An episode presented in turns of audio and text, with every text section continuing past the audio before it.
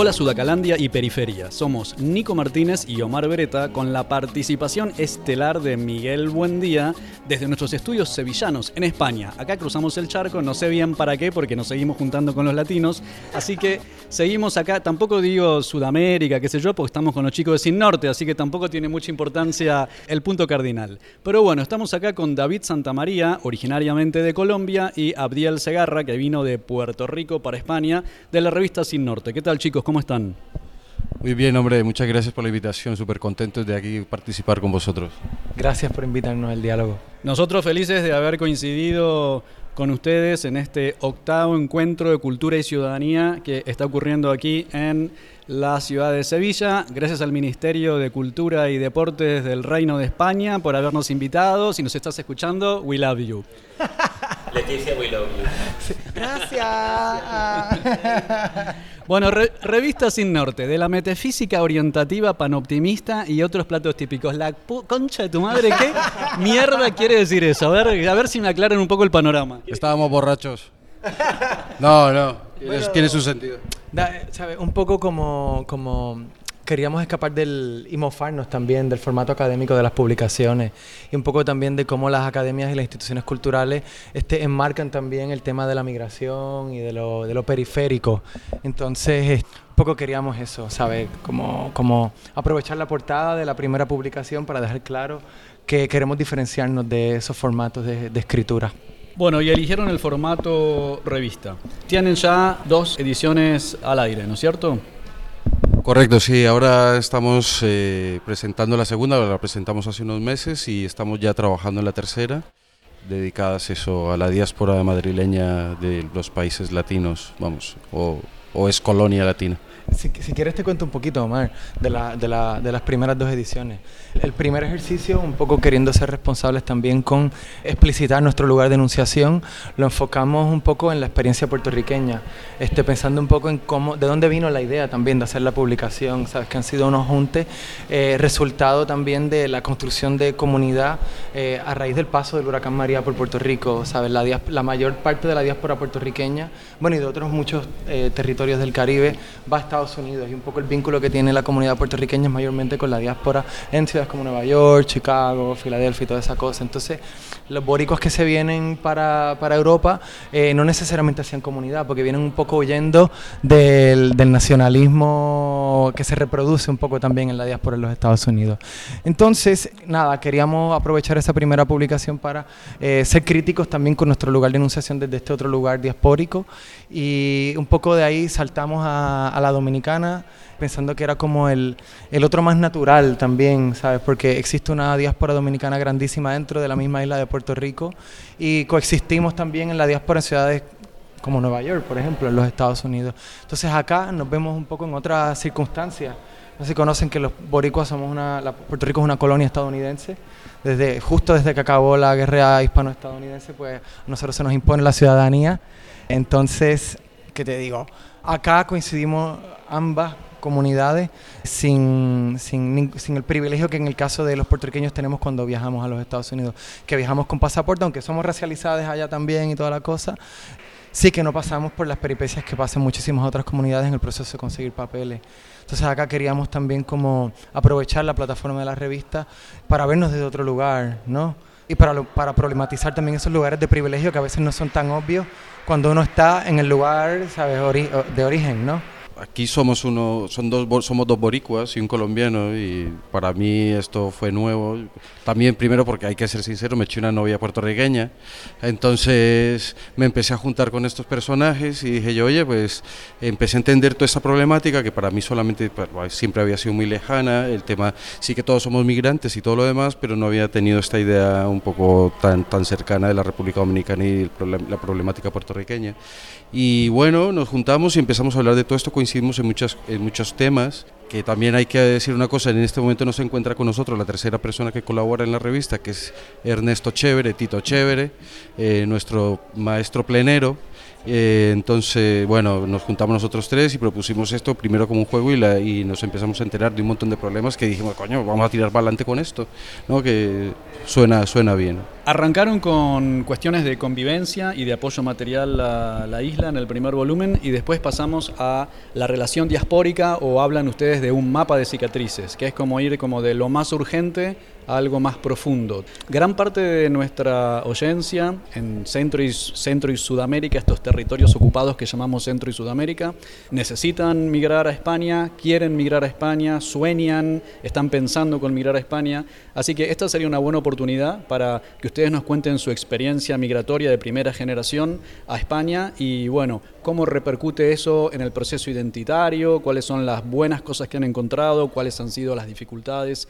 A ver, eh, yo en parte en ese sentido he sido privilegiado, he tenido, he podido estudiar en Navarra al principio a finales de los 90 y para mí era un sitio en el que quería estar, o sea, eh, por, por, situaciones de la vida pues llegué aquí y tuve más o menos una, una, situación migrante que no es diferente a los demás, de pelea de papeles y demás, por eh, cómo sacarte los permisos de, trabajo y demás, pero más o menos no he tenido ningún motivo de fuerza mayor para haber venido a España, ¿no? Lo, lo mío fue simplemente por decisión y no por, y, y no por obligación.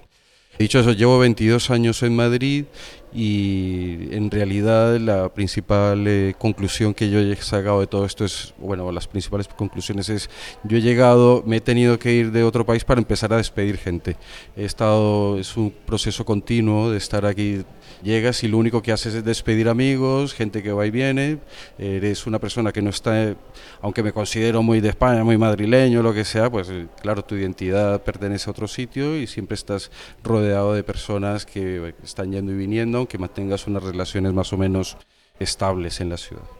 Aparte de eso, pues eh, es una pelea constante más o menos con toda la comunidad, con todo lo que nos parece injusto desde el punto de vista social, económico, pero también artístico, eh, un poco cultural. Es, un, es, una lucha constante de la invisibilización que tiene todo este, todos estos colectivos dentro del ámbito social, ¿no? dentro del de dentro de el Estado. Generalmente nosotros, pues, como artistas, un, rechazo, un alejamiento total de las instituciones. Entonces, para nosotros es una doble lucha siempre estar tratado de integrar, pero no aceptado en el, en el sistema como una persona con la que se puede trabajar igual. ¿no?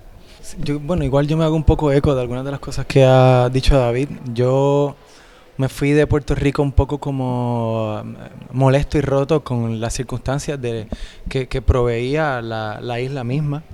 O sea, no es, no es secreto que los puertorriqueños, ¿sabes? Eh, a veces como que salimos en éxodos masivos de la isla. Igual no sé si es que se nos queda pequeña o que algo de la misma circunstancia colonial que, que un poco como pues enmarcan la vida material y, y, política dentro de la isla, pues a veces no, nos empujan afuera del territorio.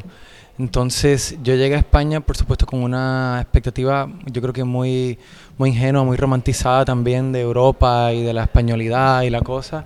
Eh, después de haber trabajado unos años en el ministerio de, lo que sería el Ministerio de Cultura en Puerto Rico, salí, salí un poco corriendo, salí un poco fr frustrado y roto y llegué a, um, llegué a Madrid a estudiar y a desromantizar y desidealizar también a España y Europa como muy rápido, ¿sabes? Yo sentí los contrastes de inmediato desde cómo se tenían las conversaciones al, interior de la academia, cuál era el espacio de habla que se nos otorgaba, cuál era el valor que se le daba a nuestros comentarios, a nuestras aportaciones dentro de las discusiones académicas, que un poco yo creo que el conocimiento de nosotros, independientemente de la experiencia que tengamos, eh, no es valorado de la misma manera, ya sea por, bueno, eh, no hay justificación. Yo creo que ¿sabe? hay unas jerarquías bien marcadas dentro de las tradiciones académicas y culturales acá que, que un, uno va palpando en diferentes circunstancias. A mí también, por ejemplo, se me ha hecho complejo entablar relaciones con españoles y con europeos. Yo igual tal vez inconscientemente me he volcado como a, a las afinidades, hacia las afinidades, porque un poco encuentro casa ahí.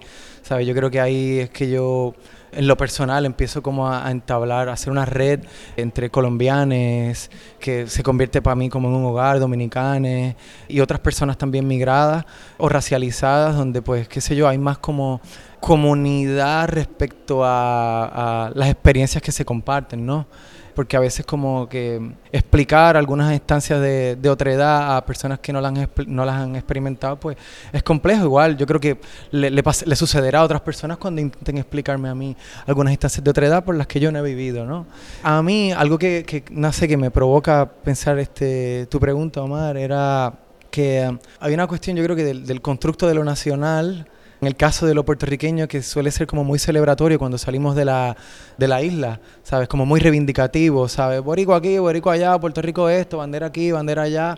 Entonces, como estar lejos de, de, de la isla y, de, la, y de, de, una comunidad puertorriqueña tal vez grande, y tal vez también por instinto propio mío, yo he empezado también como a cuestionar esos mitos eh, nacionales, ¿sabes? A mirarlos con sospecha, a mirarlos también este, desde un lugar crítico también, quizás también como buscando zonas de contacto con otras comunidades de las que tal vez uno había sido como, como entrenado para diferenciarse ¿sabes? Porque yo pienso que un poco la, la, identidad nacional es como una forma de doctrina, ¿no? ¿Sabes? Es una caja dentro de la que te van modelando, entonces es como irla deshaciendo, irla poniendo en crisis, que, yo creo que es un ejercicio constante pues igual te permite entablar este como, como puentes de diálogo y de empatía con gente con la que tal vez uno no coincide de la misma manera, ¿sabes? En los territorios de origen, ¿no? Les pasó también quizás que la propia diáspora, los propios compañeros de, nacionalidad, pongámosle, ¿no? o, de, región, como que ya también te, moldean por diferencia con lo que... No, somos lo que es aquel, ¿no? No somos lo que es el dominicano, no somos lo que es el cubano, digamos, en, torno a la diferencia, ¿no? Y, te refieres a eso también con, con, salir de esa caja, ¿no? Sí, sí, sí, sí, precisamente, ¿sabes? Porque yo creo que es la paradoja de la, del invento de la nación también, ¿sabes? Que un poco necesita como probarse a sí misma todo el tiempo, reivindicarse todo el tiempo, demostrarse todo el tiempo. Es muy frágil, es como la masculinidad. Un poco. Un poco sí, me recuerda a eso, sí, sí. sí, sí. ¿Quién era el que decía que el nacionalismo es el último el, último rincón de los canallas. Eh, sí, alguien lo decía, es verdad, yo escuché esa frase, sí. Pero bueno, creo que no la he hecho correcta, pero lo primero, y sobre también le pasa mucho a la diáspora colombiana y de muchos países, que parece que eh, si tú tienes que ser un migrante de tal determinado país, en un país extranjero tienes que ser igual de colombiano, igual de puertorriqueño, igual de no sé qué. Para mí... Eh, el país que habito es, es la gente, ¿no? los mejores lugares en los que he estado son personas. Entonces, no, yo no quiero venirme a España, sea, ni quiero hacer gueto de, de, mi, en el ambiente que estoy porque me estaría perdiendo muchísimas cosas, pero también ser consciente de los problemas a los que te tienes que enfrentar continuamente. Yo huí mucho de Colombia, yo tengo la suficiente edad para haber vivido la época violenta de Medellín, yo soy de Medellín y a mí eso me horrorizó y yo no soy capaz de vivir con esa, con, esa amnesia en la ciudad como si nada pasase, ¿no? Prefiero alejarme de eso, aunque para unos bien, para otros mal, debería estar luchando por ello, pero no, es una cosa que a mí me marcó mucho y yo no quiero estar allí para eso, para recordarlo, vamos. Ahí quería aprovechar a añadir también que yo creo que, bueno, es un pensamiento que yo contemplo, eh, que es un poco que la mirada exotista también ¿sabes? La expectativa europea, en este caso española, y, ¿sabes? Esto puede, sonar a generalización. No es que todos los españoles ni todos los europeos tengan esa expectativa, pero en general como que el ecosistema tiene una idea de lo que es un puertorriqueño y te lo exige también sí te, lo, te, lo, piden. entonces más puertorriqueño. claro entonces bueno puede ser un poco irónico pero a veces la misma comunidad puertorriqueña está también como y no es exclusivo de los puertorriqueños pero está también ahí con la rúbrica de autenticidad identitaria y nacional a ver si espérate, tú eres más o menos, estás perdiéndote el acento o no, ¿sabes? Este, cuánto tumbe tú tienes, cuánto reggaetón tú escuchas y, ¿sabes? Como que es un poco perverso. ¿Y por qué crees que, digas que las comunidades también tienden a eso? Porque, porque pasa, sabemos que pasa cuando, cuando uno mira y ciertas comunidades se juntan entre ellas en otro país. O sea, ¿por qué necesitan reafirmar eso de alguna manera? Para mí la versión corta es porque tenemos miedo.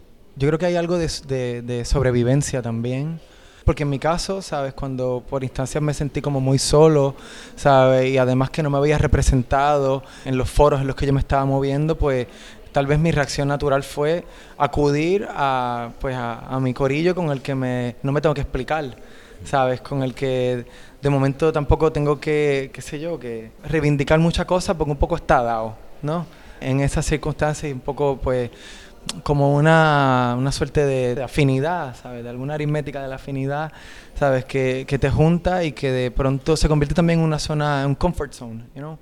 Y también como en un lugar de cuida cuidados incluso entre la propia comunidad, es, ¿no? ¿Sabes? Es las dos cosas, es las dos cosas, ¿sabes? En algún momento yo creo que cuando pasó el huracán fue definitivamente fue un espacio de cuidado y cada vez que ha habido como un desastre político o natural en la isla, esa comunidad está ahí para abrazarnos y esa comunidad se ha expandido porque por ejemplo la comunidad colombiana siempre nos ha echado la mano de, de, manera incondicional. Y yo creo que hay unos vínculos culturales que yo me atrevería a decir que lo, lo genebra el amor por la música salsa también. Entonces como que ahí hay, hay, como una carretera, hay como una suerte de divisa que nos permite intercambiar como memorias, valores. Eh, yo no sé cómo... Sí, es una divisa común, tú bien lo has dicho, sí. Sí, sí, sí, sí. Entonces, para mí, ¿sabes? Y yo sé que mi experiencia no es la, no es, no es la de todos, pero para mí se me ha hecho eh, difícil como... Tal vez porque igual me he polarizado un poco acá por instancia, entonces estoy tratando de romper esos espacios de polarización propios, como tender vínculos con personas este, europeas y a veces, o como muy españolas, entonces igual paso mucho rato solo también. Aprovecho para pasar el chivo. Hicimos un podcast hace un tiempo que se llama Políticas de la Enemistad, que es un podcast donde vemos el tema del nacionalismo, especialmente traspolando el pensamiento del filósofo camerunés francés Achille Bembe y cómo eso implica nuestros territorios. ¿no? Y aquí es interesante ponernos a pensar que cuando las personas están en su propio territorio, hay algunas personas que tienden a darle mucha importancia a la culinaria, a la música, a el sentir la identidad nacional, a la, cultura nacional, todo eso, que sirve para excluir es decir, estos somos nosotros y ustedes no vengan. Y Benbe incluso dice que la culinaria, el folclore, las tradiciones, las fiestas patrias, todo eso son máscaras que cubren quien yo realmente soy. Ahora, cuando nosotros migramos, ¿qué pasa? No? Porque nosotros vemos que en el volumen 2 de la revista ustedes hablan de esto de resistir y mantener la identidad como acto revolucionario. Esta cuestión de que, bueno, especialmente hacia el interior del colectivo LGBT, nosotros lo vemos mucho, que eso lo estudiamos, que es el tema del asimilacionismo, ¿no? Si yo soy una persona blanca, clase media, que tengo pasabilidad heterosexual, me asimilo al sector que me oprime, porque de esa manera voy a conseguir mejores trabajos, va a ser, no me va a pegar la policía por la calle, etcétera, etcétera. ¿no? Pero claro, ¿qué pasa? Que ese proceso de asimilación o de integración solo integra desintegrando. ¿No? Me destruye, yo ya dejo de ser quien yo era por este proceso de asimilación. Entonces me interesa este ida y vuelta, ¿no? Cómo es la cuestión en mi tierra y cómo es esto de resistir y mantener la identidad como acto revolucionario después del proceso diaspórico para hacerlo por, lo menos a mi, a mi nombre. Yo cumplo todo, todos los patrones para ser odiado en muchos, en muchos círculos.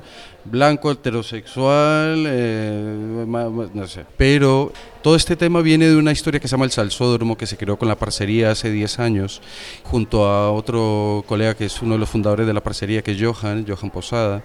Nosotros queríamos primero sacar el estigma colombiano, que se encuentra en casi todas partes del mundo, pero igual que aquí en España, es este rollo de vamos a lanzarnos a la calle, vamos a tomarnos la calle, vamos a decirle a la gente lo que no veis en las discotecas en Colombia o en las discotecas latinas de, la periferia de Madrid y todo eso y vamos a sacarlo a la calle y vamos a mostrárselo a la gente para que ellos puedan entender qué significa la música de raíz, la cultura colombiana, la cultura del Caribe, la cultura más o menos de la diáspora latina que hay en Nueva York, en, en todos esos sitios. Y eh, en, ese proceso lo que fuimos descubriendo no solamente es que según en los contextos, eh, en un buen contexto, se integra bastante bien cualquier tipo de cultura, porque a nosotros nos vino a ver mucha gente de, muchos tipos eh, rompiendo un poco el miedo, pero en ese camino nos hemos encontrado, eh, hemos encontrado el camino de nosotros, ¿no? ah, bueno, esto es lo que es ser colombiano, esto es lo que es ser un latino en Madrid. Creíamos que eso lo conocíamos y a medida que fuimos conociendo todo el público que nos empezó a conocer y que empezó a venir, que empezó a disfrutar de estas fiestas y de estas charlas y de estas conferencias, porque se hacían conferencias sobre, sobre música, música latina, y en fin, lo que nos dimos cuenta fue el camino que nosotros estábamos haciendo. O sea, es un, un descubrimiento interior del que tú no tienes ni idea porque estás convencido de que eres una persona que tienes muy claro porque te has venido y estás aquí en un lugar y lo que te das cuenta es, es decir, coño, lo que estoy descubriendo de mí mismo no sabía que podíamos hacer esto, ni que éramos así, ni que porque estás un poco en la, en la palestra, ¿no? Y dices, ya, ya saben lo que es ser un colombiano, el colombiano es esto, el colombiano es aquello, y nosotros decíamos, no, pero si no somos ni eso, ni todos esos tópicos, bueno, nos empezamos a encontrar, es un camino muy bonito en ese sentido. Sí, sí, sí, sí, ¿sabes? Yo, yo también creo que que al final en ese proceso de deconstruir también la identidad enlatada que le imponen a uno en lugar de donde uno viene, pues por supuesto que uno se encuentra tal vez detrás de todo ese montón de cortinas. Yo, sabes, como intentando remitir a la frase que nos arroja ahí Omar, yo creo que hay también una cuestión de, reclamar el derecho a diferenciarnos y de reclamar el derecho un poco a ser quienes somos por encima de los clichés y de los estereotipos que se nos reclaman, que se nos imponen, que se nos exigen también. Entonces, pero también como, ah, por ejemplo, el caso, el caso de, de Puerto Rico, eh, que igual será similar en algunos otros territorios del Caribe, es un poco como, no, como no, nos venden la idea de, del mestizaje feliz en el caso de Puerto Rico le llaman la gran familia puertorriqueña, ¿sabes? Que es un eufemismo que blanquea toda la violencia colonial, ¿sabes? No solamente el proceso de la conquista, pero la que ha venido después también con los nuevos formatos coloniales. Entonces, para mí ha habido un poco un ejercicio de darme cuenta de cómo esa puertorriqueñidad que me vendieron era racista, era homófoba, era misógina, era pues, todos esos, etcétera ¿sabes? Que yo creo que están como muy este, cristalizados en las identidades criollas, qué sé yo, de, de los territorios estos que llamamos Latinoamérica. Igual es el derecho a, inventar nuestra identidad también, un poco por una vez ya uno se empieza a sacar alfombras de los pies y a tener esa discusión con ese suelo identitario, ¿sabes? Sobre el que descansa tal vez como, como esa idea de la que uno se diferencia para hacerse de un lugar en un, en un X territorio, o ver, ver, de que uno puede echar mano también para entonces decidir qué lugar uno ocupa, ¿sabes? En, el, en el lugar al que uno ha decidido o ha tenido que venirse para mí ha sido como, no solamente a través de la revista, por supuesto, sabes que yo creo que ha sido un espacio, ¿sabes? me ha servido de plataforma para construir un espacio de enunciación que desde la academia un poco se me ha sido como negado y, y, se, le, se, le, quita valor un poco a lo que uno pueda aportar, pero tampoco para entablar, también para entablar puentes con otra gente que estaba haciendo aquí cosas similares desde antes que yo llegara. La misma gente de la parcería, la corilla de Yo Soy el Otro, el espacio afro y otras, otras colectividades, ¿sabes? Que que, han estado haciendo pues muchas formas de trabajo que sí, que remite, que tienen que ver con lo cultural, que tienen que ver con la migración, con la racialización. O los invitados mismos que hemos tenido en la revista, que desde el principio gente bastante buena ha creído, ha creído en esta idea y se han apuntado desde todos los puntos de vista sexual, político, tienen, siempre ahí está abierto, contamos con gente que de verdad agradecemos mucho a Johan Mijail, a Rita Indiana, eh, no sé, ha venido a, Charles Lavain, mucha gente muy buena que ha, dicho, oye, fotógrafos que han traído un trabajo muy bueno y al, revés, nos sentimos eh, abrumados con esto, por eso ya, tenemos, ya no podemos parar. Acogides también un poco, ¿sabes? En ese ejercicio de, de pensar cómo la excusa de armar una publicación se convierte de momento en una plataforma para poner en valor la memoria que se acumula en el proceso de, de migrar. Entonces, ¿a dónde van esas cosas? Como, le, como hablábamos ahorita, ¿a dónde va la memoria de las comunidades migrantes diaspóricas en estos territorios? No va a ningún lado.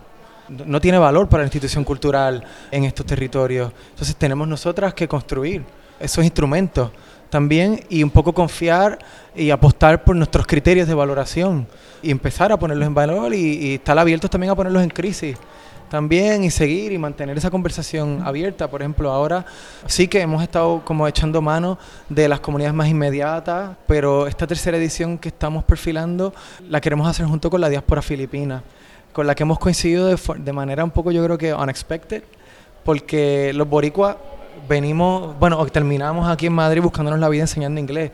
¿sabes? Que para nosotros es una cosa como impensable, ¿sabes? Porque en Puerto Rico hablamos el español que hablamos, Entonces en Estados Unidos, para los gringos es, muy evidente que nosotros no somos gringos, nos lo recuerdan todas las veces que pueden. Entonces terminamos enseñándole acá a los españoles a hablar inglés. Y coincidimos con los, con los filipines, para quienes también o para quienes tampoco el inglés no es necesariamente eh, su primera lengua, porque allá, ¿sabes? Sí que se habla bisaya, pero se habla mucho tagalo coincidimos y de momento también tenemos ahí como, sí, unas, unas instancias históricas compartidas respecto a, a, a las colonizaciones, ¿no?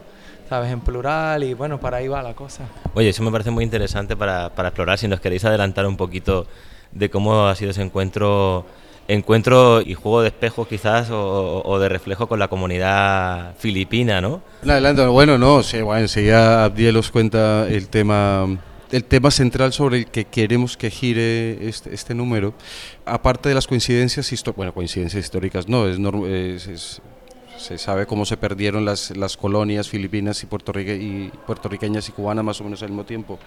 Y nos interesa esa relación española con la diáspora filipina desde ese punto de vista histórico, pero también porque es otra comunidad muy invisibilizada en España de la que la mayoría de las eh, o, el ideario que hay en, España de los filipinos es que son cocineros o que gente del servicio, pero a través de, de, algunas exposiciones, de gente que ha estado relacionada con nosotros eh, con la escritura y la poesía, pues nos dimos cuenta del mundo abierto que hay eh, aquí en España de filipinos, que es increíble.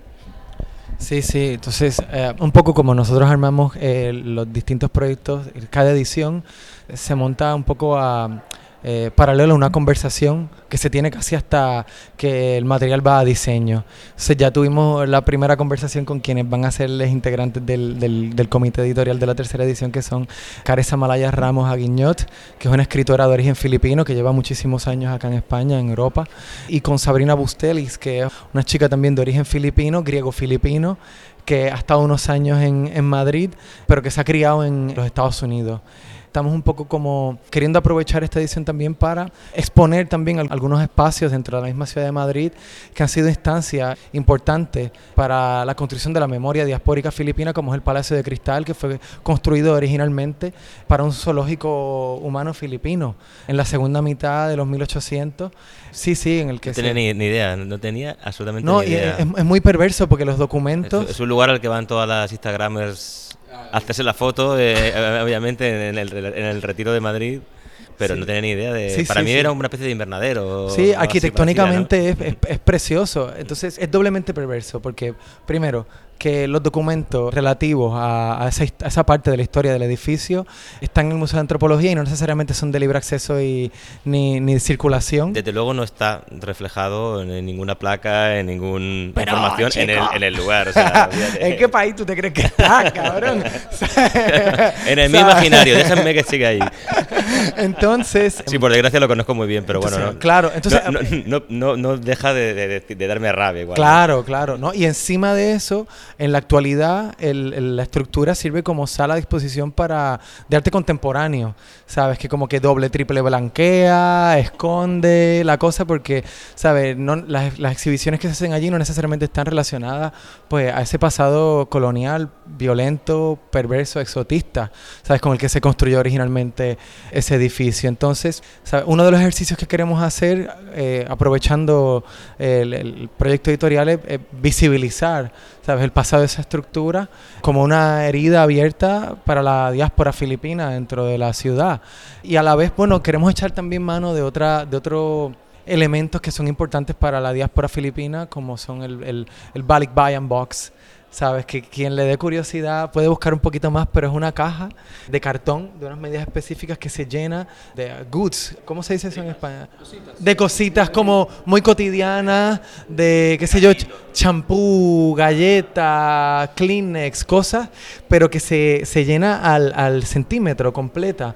Está como muy arraigada en la, en la diáspora filipina, tanto así que cada filipino que esté viviendo en la diáspora tiene el derecho a enviar cierta cantidad de cajas exentas de impuestos. Ya Sabrina había hecho un ejercicio con una parte de la comunidad diaspórica filipina que despertó unas conversaciones eh, y que también empezó como a, a, hacer unos lazos, unos vínculos, que entonces queremos seguir explorando nada con ocasión de la publicación.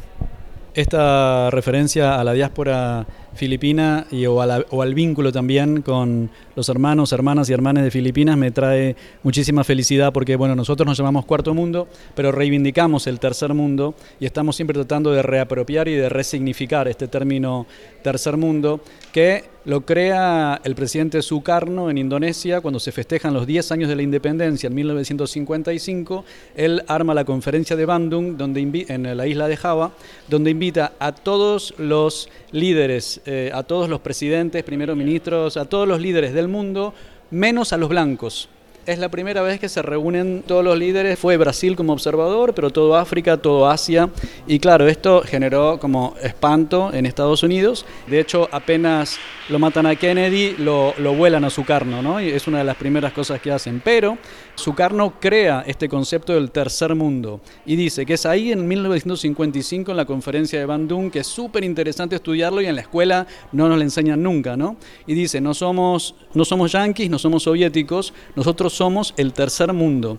Que eso, ser el tercer mundo, es a lo máximo a lo que uno puede aspirar, es, una, es algo maravilloso, es una cosa eh, extraordinaria. Él nos puso por arriba de Estados Unidos y la Unión Soviética, ¿no? Pero bueno, no salió bien, ya sabemos cómo fue la historia. Mucha de la diáspora, especialmente argentino, brasileño y chilena, España, tiene que ver un poco con las consecuencias de esa conferencia de Bandung que genera esta eh, frenesí anticomunista de Estados Unidos en nuestros países que matan a tantas personas en aquella época. Como apostilla quiero decir que este tema del zoológico humano en Madrid el investigador chileno que vive en España, Francisco de Godoy, en su tesis de doctorado, que está colgada pública, está, está online, y si no, me escriben a Cuarto Mundo y se las mandamos, cuenta perfectamente el tema este de la... porque eso es sobre la museificación de, de las colonias, ¿no? De los otros también. Eh, entonces ahí cuenta el tema de les Filipines y les Inuit, que trajeron también del círculo, del círculo ártico. Bueno, y en esto del proceso de construcción de nuestras identidades, cuando estamos en nuestros territorios, en los territorios en los que nacimos y cuando nos toca o decidimos emigrar eh, migrar y cómo se sigue construyendo cuando estamos ahí y en el ida y vuelta, Hace un rato escuchábamos en uno de los paneles a Tania Adam de Radio África, que estuvimos charlando recién, y le preguntaban sobre la construcción de lo negro o cómo es ser negra, y ella dice, no hay un ser negra, no hay una negra. Cada uno con la memoria propia ir avanzando hacia un formato híbrido, ¿no? Y quizás el gran desafío es ir empezando a movernos hacia eso me fui de Argentina, aunque mi pasaporte soy argentino, perdí esa identidad argentina de las personas que viven en Argentina, migré a España, pero no soy español, aunque tenga el DNI, bueno, y quizás empezar a, amigarnos con esta especie de construcción híbrida y ver cómo le podemos sacar los mejores aspectos a eso, ¿no? Bueno, en ese sentido totalmente de acuerdo. Somos, por lo menos como migrantes, somos un montón de fracciones. Estamos fraccionados totalmente nosotros como, como construcción de persona y de identidad. Es muy difícil, si te oyes, eres un compendio de fracciones de muchas, o sea, de un puzzle muy grande de muchas cosas que estás tratando de encajar constantemente. Yo creo que también hay como... Somos como un buen sample de hip hop, básicamente, ¿no? Un mixtape. Un mixtape. Yo creo que a eso también se, se le suma un poco como um, la posibilidad de, de, de pensar también las identidades diaspóricas, las identidades migrantes, ¿sabes? Que igual es un tema que está un poco en boga en los Estados Unidos con el asunto de los latinex y que acá de momento, qué sé yo, llamarse, incluso llamarse migrante, ¿sabes? Es un espacio también de poner en crisis las entidades nacionales, ¿sabes? Y de crear también las zonas de contacto de las que hablábamos eh, ahorita, en las que se pueden poner también en común otras cosas que ya no tienen que ver necesariamente con el asunto del pasaporte. En el caso nuestro, no existe pasaporte puertorriqueño, ni gringo ni europeo, ¿sabes? Es como un espacio para problematizar eso también, ¿no? Bueno, ¿y qué esperamos entonces ahora? Estamos con este tercer número de la revista Sin Norte que va a incluir todas estas eh, sorpresas y estos nuevos elementos que va ampliando un poco el concepto de lo diaspórico. Lo pueden seguir en Instagram, en Revista Sin Norte. Como siempre, vamos a colgar de todas nuestras redes todos los links para que puedan seguir un poco esta mutación, hibridación, movimiento diaspórico. Nos quedamos sin hablar de lo LGBT en la diáspora. Los comprometemos para una próxima próxima, favor. para un próximo episodio. Pero bueno, chicos, los están ya llamando para ir a su panel. Muchas gracias por haber compartido este espacio con nosotros y bueno, nos vemos ahí en, en la deriva diaspórica. Gracias. Y mucha suerte. Muchas gracias chicos y que vaya muy bien. Gracias por el espacio, gracias por la invitación y gracias por mantener un proyecto así también. Ahí.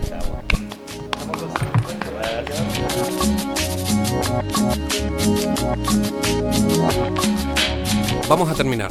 Somos Nico Martínez y Omar Beretta. Y este es un podcast del colectivo Cuarto Mundo. Y Miguel Buendía, creador de la productora Nomad Radio y residente en Onda Saibú, Centro Cultural de España, Juan de Salazar, en Paraguay. Seguinos en Facebook y Twitter, arroba puto el que lee 108. Y en Instagram, arroba censurado108. Y también pueden encontrar mi trabajo en www.nomadradio.art y en Twitter como arroba Miguel Hitbo. Para toda Sudamérica, Educación sexual integral y laica. Hasta la próxima.